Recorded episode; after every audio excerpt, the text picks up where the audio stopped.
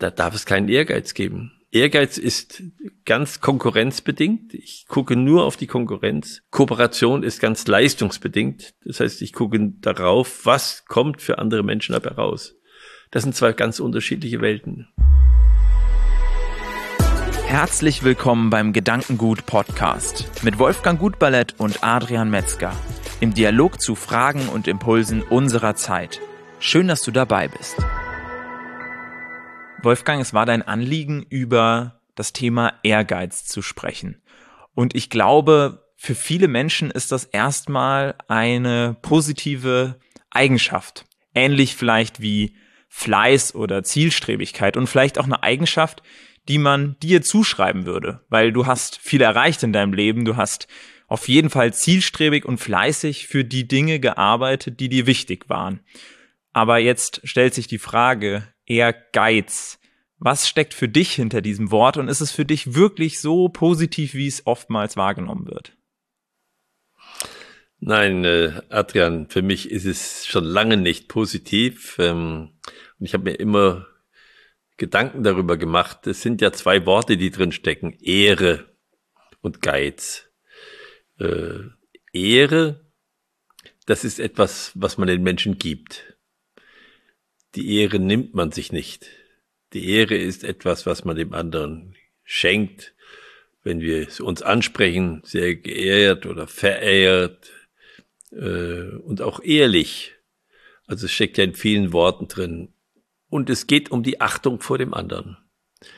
Und jetzt sagen wir immer Achtsamkeit und gleichzeitig sagen wir, nein, wir müssen geizen mit der Ehre.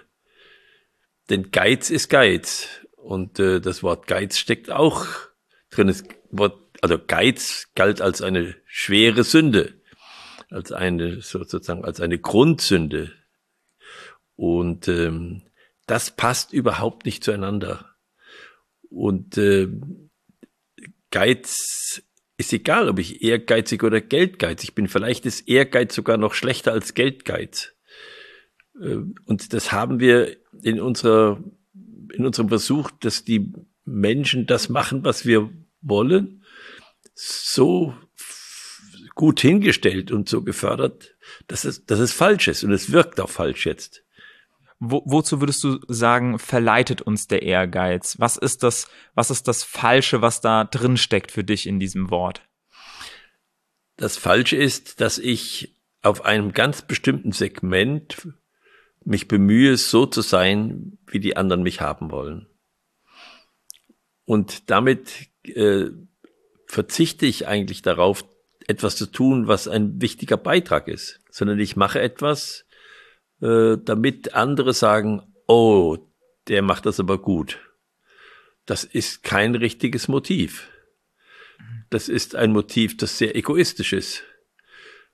Und es ist nicht so, dass das für die Welt wirklich zu einer Besserung führt. Wenn ich strebsam bin, das ist eine ganz andere Bewegung. Oder wie du vorhin gesagt hast, fleißig. Das ist ein Wort, was ja nicht mehr so geläufig ist. Aber strebsam, das kennen wir schon. Aber Ehrgeiz, Ehrgeiz ist ein, ein egoistischer Begriff. Würdest du sagen, dass Ehrgeiz in einem Kontext von einer Schule oder in einem Kontext von einer Organisation gefördert wird? Würdest du Mensch, würdest du sagen, der Mensch wird da zu Ehrgeiz verleitet, wenn du jetzt sagst, man ähm, versucht nach den Regeln, dieser Organisation, sage ich jetzt mal, nach den Regeln, wie man dort zur Ehre kommt, sozusagen, sich zu verhalten, weil man ja den Erwartungen gerecht werden möchte in diesem Kontext? Ja, ja, das ist, äh, das ist, deshalb ist das Wort so modern geworden und so gewichtig geworden, weil wir versuchen, den Mensch auf irgendeine Spezialität, die wir ihm vorher vorgeben, sozusagen wie ein, ein Ziel, äh, äh, dass wir ihn dazu bringen wollen, das muss er alles dran setzen, um dieses Ziel zu erreichen. Und dann, wenn er das erreicht hat, dann wird er geehrt und gelobt. Und das ist eine gewisse Manipulation, die wir da machen. Und sie führt dazu, dass der Mensch nicht sagt, was will ich eigentlich jetzt geben? Wo will ich dazu beitragen? Wo will ich mitmachen? sondern er sagt, wie stelle ich mich in diese Gesamtheit so rein, dass ich das möglichst so gut mache, wie die wollen. Das ist aber nicht positiv. Dann höre ich auf, selbst mein Leben zu gestalten. Ehrgeiz verführt mich, Sachen zu machen, die falsch sind. In Bezug auf mein Leben und in Bezug auf die gesamte Weltentwicklung. Und das hat sich ähm, so verstärkt, sicherlich einmal durch die Spezialisierung, die wir äh, überall durchführen. Und je kleiner die Segmente werden, desto, sag mal, verrückter kann ich ja mit meinem Ehrgeiz sein. Wir, wir, es gibt ja so viele Filme, ich bin ja kein Fernseher, aber gelegentlich komme ich dazu, dass so Wettbewerbe sind und dass Menschen hervorragende, wunderbare Leistungen auf einem Gebiet vollbringen, was eigentlich keiner braucht im Leben. Aber das wird mit großem Applaus bedacht und es wird ein Wettbewerb gemacht und man fragt sich aber dann, ja, und wenn ich das jetzt kann, was, was, was mache ich damit eigentlich, außer dass ich bei diesem Wettbewerb gewinne? Und da ist, glaube ich, spielen diese zwei Fehler zusammen. Auf der einen Seite, äh, dass ich zu spezialisiert die Dinge mache und auf der anderen Seite, dass ich Menschen dazu verführe, da ihre ganze Energie hinzubringen und sie eigentlich fehlzuleiten. Es gibt eigentlich nur einen Punkt, wo, wo Ehrgeiz äh, richtig ist, dass wenn, wenn ich trainiere, wenn ich trainiere für etwas ähm, und sage, ich möchte mich ertüchtigen im Leben, dann ist es so, dass ich ja auf einen ganz bestimmten Punkt setze, sage, an dem Punkt möchte ich mich ertüchtigen. Meinetwegen, ich möchte mein Gedächtnis trainieren. Da kann man dann sagen, ich brauche einen, einen gewissen Ehrgeiz, um diesen Punkt zu erreichen. Dann, bin ich selbst mit mir zufrieden. Das ist schon mal ganz gut, wenn ich Ehrgeiz so verstehe, dass ich sage, ich muss das machen, dass ich selbst mit mir auch zufrieden sein kann, wenn ich mir keine verrückten äh, Ziele da vornehme, hm, die ja völlig daneben liegen können heute, ähm, dann ist das noch etwas, was geht. Aber im Bereich des Leistens, da darf es keinen Ehrgeiz geben. Ehrgeiz ist ganz konkurrenzbedingt. Ich gucke nur auf die Konkurrenz. Kooperation ist ganz leistungsbedingt. Das heißt, ich gucke darauf, was kommt für andere Menschen dabei raus. Das sind zwei ganz unterschiedliche Welten. Das heißt, für dich kommt es darauf an, wie man den Rahmen, die Spielregeln definiert, in denen ich dein Ehrgeiz entwickle und ob ich daran sozusagen auch selbst beteiligt bin oder ob ich mir irgendwelche Spielregeln auf, äh, auferlegen lasse und nach denen dann operiere und in denen Ehrgeiz ähm, bekomme oder ob ich mir gezielt sozusagen mir diese, dieses Gefühl oder diese Motivation aus dem Ehrgeiz, aus der Rivalität hole und aus dem Messen gegenüber anderen und dann sage, okay, aus dem, aus dem Spiel heraus, aus dem Training heraus, da ist es eben effektiv, aber nicht in das Leisten mit reinbringen. Aber wenn ich jetzt über dieses Leisten nachdenke, ähm, was, was ist dann genau diese Differenzierung? Wo differenzieren wir dann zwischen, das ist das Training, da habe ich äh, einen Trainingspartner, da habe ich Konkurrenz, die mich anspornt und das ist das Leisten. Da bin ich in der, in der realen Welt, sage ich jetzt mal, in der Welt, in der ich gerne beitragen möchte. Und wo erkennt man dann jetzt, wo der Ehrgeiz schädlich wird? Wo erkennt man jetzt, dass es ein hinderlicher Ehrgeiz ist oder letztendlich man überhaupt erkennt, ob man ehrgeizig ist oder nicht oder einfach nur in Anführungszeichen fleißig. Da gibt's natürlich äh, unglaublich viele Bilder, die man verwenden kann, zum Beispiel das Seilziehen. Aber ich nehme mal den Fußball, weil, weil den eigentlich jeder kennt. Und da spüren wir doch sehr genau, dass wenn der Ehrgeiz zu stark wird, dass eigentlich das Leisten noch schlechter wird weil, weil der Ehrgeiz dazu führt, dass ich nur auf mich schaue und schaue, was ich mache und ob ich das Tor jetzt schieße.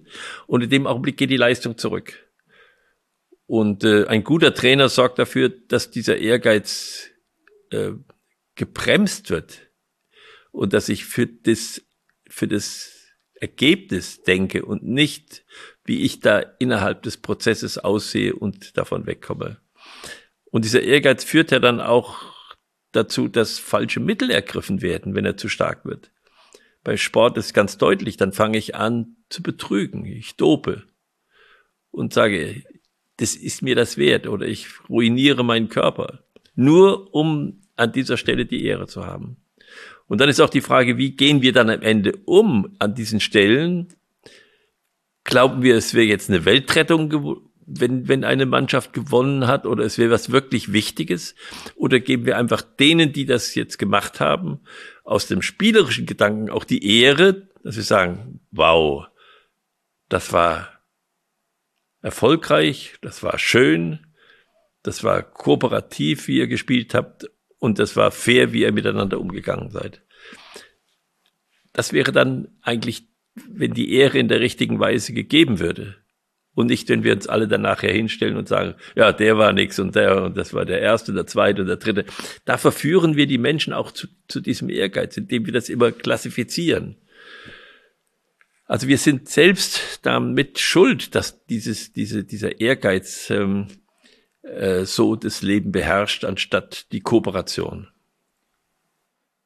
Das heißt, man muss sich ein Stück weit fragen, wer profitiert davon? Das heißt, wenn das Team davon profitiert, dann bin ich schon weniger beim Ehrgeiz, als wenn ich meine Handlung danach ausrichte, dass nur ich davon richtig, profitiere. Richtig. Und wenn ich dann über den Fußball hinaus gucke, dann kann ich sagen, okay, wenn jetzt nur das Team profitiert, dann ist vielleicht auch noch sehr viel Ehrgeiz dabei. Ja. Aber wenn jetzt äh, der ganze Fußball profitiert sozusagen von meinem Handeln, dann ist es schon wieder weniger Ehrgeiz. Und wenn jetzt die ganze Welt profitiert davon, ist es auch wieder weniger Ehrgeiz. Ist das so eine Möglichkeit, sich daran zu tasten und für sich zu überlegen? Weil sicherlich ist es ja immer eine Mischung. Ein bisschen Ehrgeiz ist vielleicht mit dabei dabei beim eigenen Handeln. Ähm, aber wie ist das, ist das eine Möglichkeit, sich da anzunähern, sich zu fragen, wie viel Ehrgeiz ist jetzt gerade bei dem Handeln, was ich habe?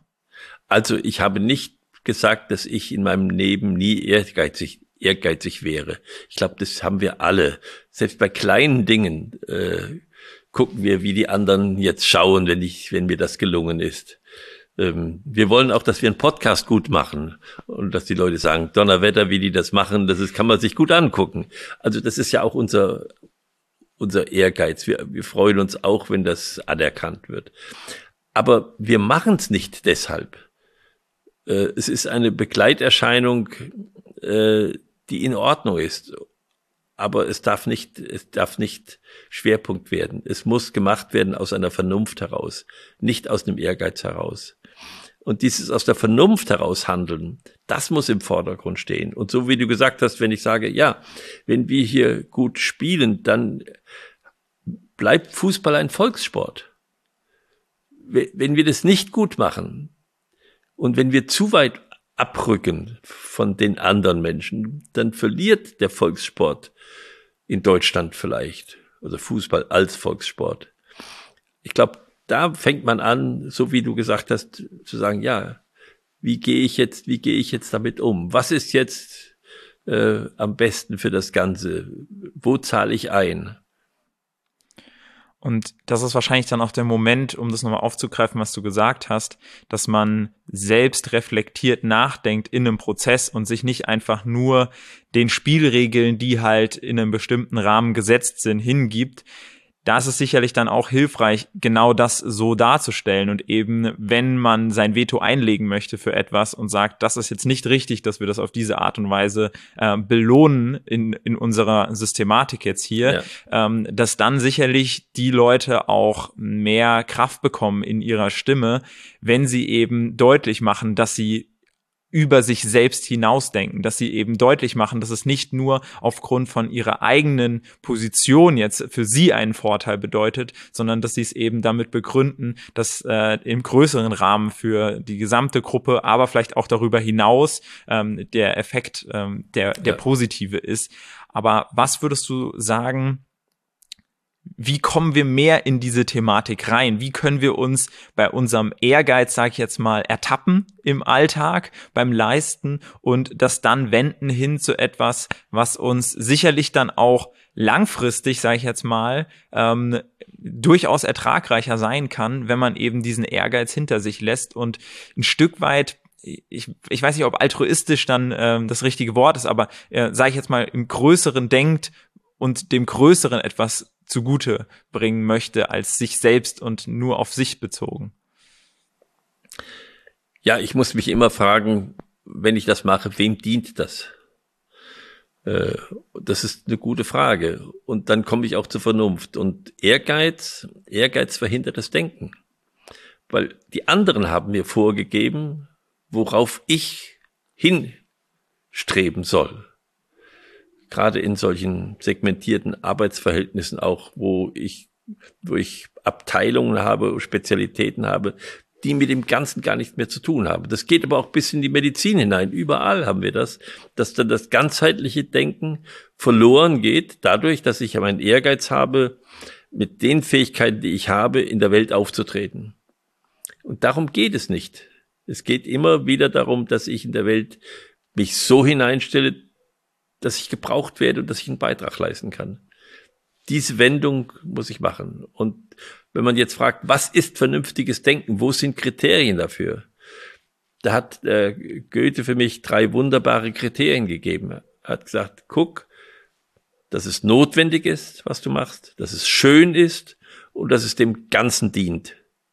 Das sind drei wichtige Punkte. Das eine geht so auf die Frage, was ich tue, muss irgendwie für andere Menschen eine Verbesserung ihrer Situation erbringen, relativ konkret. Das andere ist das Schöne, dass ich das so mache, dass man die Idee erkennt, also dass man, das sieht man ja schon, wenn, wenn ein Koch in der Küche steht und schneidet etwas. Der eine, da sage ich, das ist schön, wie der das schneidet, beim anderen sagt, oh Gott, wie der da rumhampelt, der wird sich gleich schneiden.